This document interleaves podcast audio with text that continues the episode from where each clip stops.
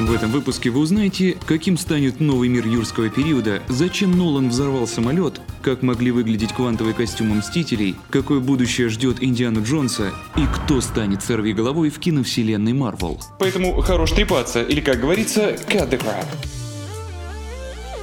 Новости недели. Начну по традиции с новостей пандемии, которая в этот раз добралась до вселенной Звездных войн.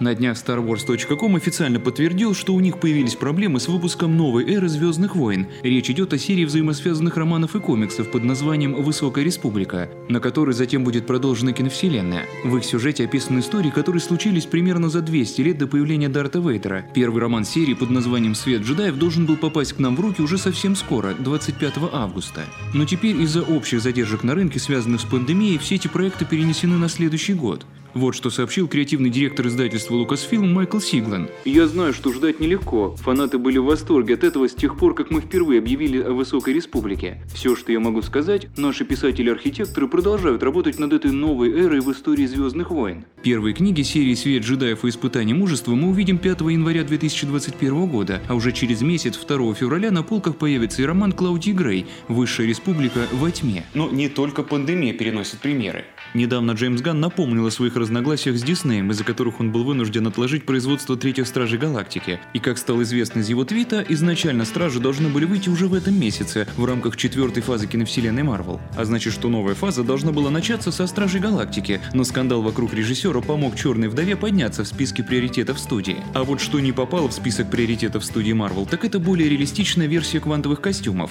Концептуальный художник Marvel Studios Алекси Бриклот выложил в своем инстаграме альтернативный квантовый костюм Мстителей. Художник хотел передать в этом громоздком образе устойчивость к невероятным нагрузкам. При разработке дизайна он вдохновлялся костюмами пилотов сверхзвукового истребителя SR-71 Blackbird, который лег в основу X-Jet Людей X. Цветовую гамму и кислородные трубки дизайнер также позаимствовал из костюмов этих пилотов. Однако этот дизайн шел в разрез с технологиями Тони Старка, которые позволяли создавать устойчивые к нагрузкам более приталенные костюмы, и студия выбрала другую версию. А как вам их финальный выбор? Одобряете? А одобрили бы вы Джейсона Стэтхэма в роли сорви головы? Не может быть! Да, именно такой слух распространяют ребята из We Got Discovered. Они утверждают, что он должен дебютировать в третьей части Человека-паука в роли слепого адвоката Питера Паркера из-за его проблем с законов, возникших в финале «Вдали от дома». И несмотря на то, что это всего лишь слух, он имеет большую вероятность оказаться правдой. Ведь несколько лет назад Джейсона Стэтхэма уже рассматривали на роль в сериале «Сорви голова». Правда, не на роль главного героя. В нем видели главного противника Мэтта Мёрдока – Меченого.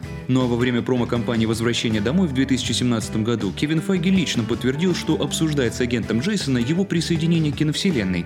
Так что кажется, что автор пацанских цитат и правда скоро примерит супергеройское трико. А вот его земляк Том Хиддлстон, кажется, почтит нас своим присутствием дольше, чем мы предполагали. Как вы помните, в рамках четвертой фазы киновселенной Марвел нас посетит сольный сериал про бога обмана – Локи. Изначально предполагалось, что это будет мини-сериал, состоящий из шести эпизодов, такой своеобразный сольник Локи, разделенный на части. Однако Карл Грег, известный по роли агента Фила Колсона, в интервью Variety неумышленно подтвердил продление сериала на второй сезон. Было бы очень интересно начать этот эксперимент заново, сняться в 10 или 12 эпизодах Локи, как Том Хиддлстон, с таким же бюджетом и съемочной командой студии Marvel. Если взять за основу слова Грега и ранее известные факты о том, что первый сезон сериала будет состоять из шести серий, то можно сделать вывод, что работа над вторым сезоном уже кипит. Закипела работа и над новой частью приключений Индианы Джонса. И в этот раз фильм действительно будет другим. Ведь режиссерское кресло Стивена Спилберга впервые почти за 40 лет подсидел Джеймс Мэнголд, снявший финальный фильм о Росомахе. Как сообщает Variety, кнут Индианы Джонса Спилберг передал добровольно. Он хочет, чтобы новое поколение привнесло свою точку зрения в легендарную историю о знаменитом искателе приключений. Но зная, как Мэнголд заканчивает длительные франшизы, то становится немного страшновато за Инди, ведь именно этот режиссер похоронил старину Логана. Ну, будем надеяться, что Индиана Джонс в исполнении Харрисона Форда просто уйдет в закат. Мы и так поймем, что продолжение ждать не стоит. Как не стоит ждать и режиссерскую версию фантастической четверки от Джоша Транка. Об этом режиссер сам попросил своих поклонников. Хотя есть большая вероятность того, что эта просьба и так улетела в пустоту, ведь после четверки большинство его фанатов тут же переобулись в хейтеров. Да все всем насрать! Та же участь наверняка грозит и Джосу Уидону после того, как Снайдер доберется до архивов Лиги Справедливости, который он наснимал за три года. Как я уже говорил в прошлом выпуске, режиссерской версии Снайдера дали зеленый свет. Фанаты переубедили руководителей Warner Bros. и те пустили Зака в архивы студии. Лига Справедливости Зака Снайдера выйдет на стриминговом сервисе HBO Max уже в следующем году и покажет фанатам DC ту версию, которую изначально задумывал режиссер. Правда, пока ее можно считать мифической, ведь сам глава HBO Max Боб Гринблад подтвердил, что Снайдер Ката еще не существует в природе. Конечно, все это не так просто. Нельзя пойти в какое-то хранилище и там взять некую версию Снайдера. Ее вообще не существует. Заку на самом деле только предстоит создать ее, а это сложный процесс, включающий новые спецэффекты и радикальное пересмысление концепции фильма. Это сложно и дико дорого. Хотелось бы, чтобы мы поместились в 30 миллионов долларов и этим ограничились. Чем именно версия Зака будет отличаться от версии Уидона, пока что толком непонятно. Весь фильм соберут из отснятых исходников, на которые навесят горы новой компьютерной графики. После заявления о выпуске версии Снайдера все тут же набросились на создателя отряда самоубийц Дэвида Айера. Поначалу он убеждал фанатов в Твиттере, что это всего лишь слухи и дальше дело не сдвинется. Но на днях решил признаться, что Айер Кат все же существует и он действительно выглядит лучше театральной версии. Что ж, сильное заявление, но проверять я его, конечно же, не буду. А вы хотели бы увидеть режиссерскую версию Айра или тоже считаете, что фильму вряд ли что-то поможет? Тем временем в другом департаменте DC, где Мэтт Ривз пытается заново переписать Бэтмена, всплывают не менее интересные детали. Стало известно, что в новом фильме о Темном рыцаре мы увидим и Двуликова. С выходом Бэтмена в октябре 2021 года Мэтт Ривз собирается переосмыслить некоторых поистине культовых персонажей вселенной DC. Наряду с более молодой версией Бэтмена в исполнении Роберта Паттинсона в фильме появится загадочник в исполнении Пола Дана, женщина-кошка Зоуи Кравец в мотозащите, а также пингвин, роль которого сыграет Колин Фаррелл. Причем пингвин, судя по недавним утечкам, станет положительным персонажем и будет баллотироваться в мэры Готэм-Сити. Warner Bros. также подтвердили, что в фильме появится Питер Сасгард, и он сыграет роль окружного прокурора.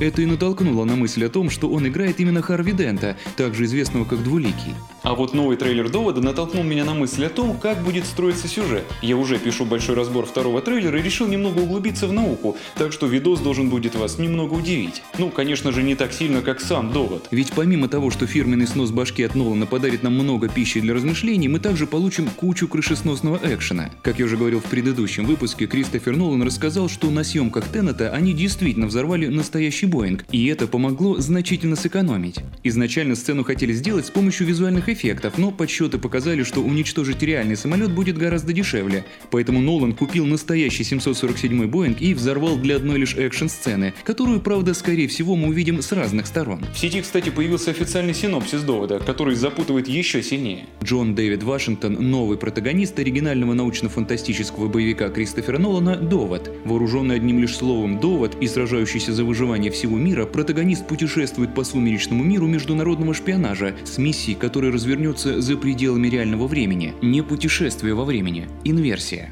Примечательно, что в синопсисе слово «протагонист» написано с большой буквы, словно это имя главного героя. Кстати, Джон Дэвид Вашингтон недавно рассказал о том, что он сам ничего не понимал во время съемочного процесса и постоянно переспрашивал у Кристофера, что вообще происходит. Ну а на вопрос о связи с фильмом «Начало» он ответил неоднозначно. Он сказал, что довод и начало связаны с законом, как муж и жена. Трудно сказать, что имел в виду актер, но, как мне кажется, эти фильмы находятся в одной вселенной.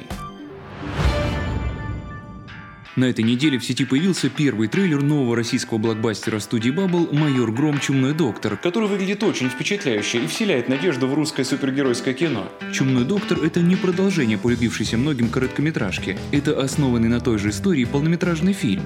В этот раз роль майора Грома исполнил Тихон Жизневский, которого лично я помню по фильму «На игре», а режиссером выступил Олег Трофим, снявший хит 2017 года «Лед». Ну а я напомню, что уже делал разбор короткометражки «Майор Гром» на все секреты и детали, так что загляните, ссылка в описании. Ну и конечно же напишите в комментариях, как вам трейлер Грома.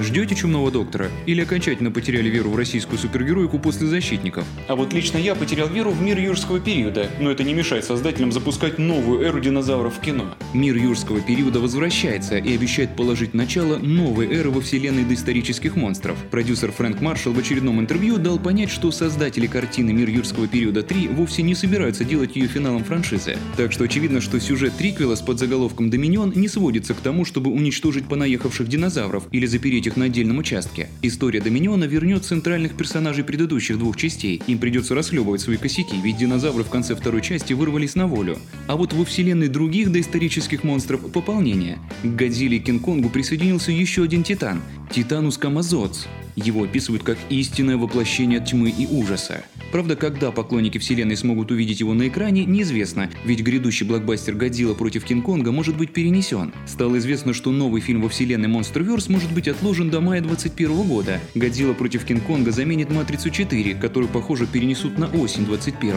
А вот в Pixar все намного радужнее.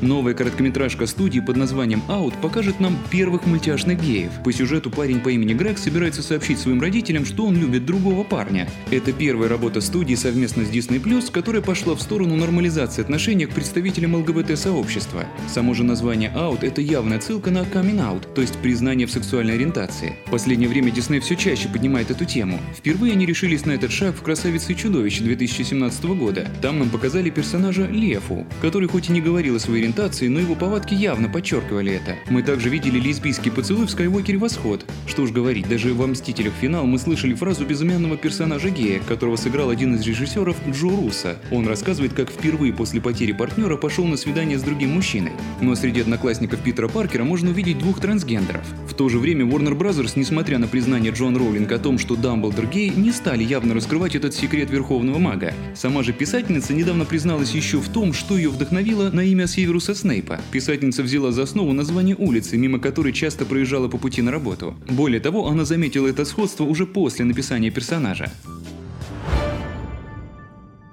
Но переходя к видеоиграм, продолжу тему Патерианы. Пользователи Reddit обнаружили фотографию, подтверждающую разработку той самой новой RPG игры о проклятом мальчике. Avalanche Software регулярно публикует новые фотографии своей студии, и на одной из них была обнаружена книга «Гарри Поттер. Хранилище персонажей». Так что фанатам Гарри Поттера стоит стряхнуть пыль со своих палочек и готовиться к официальному анонсу игры.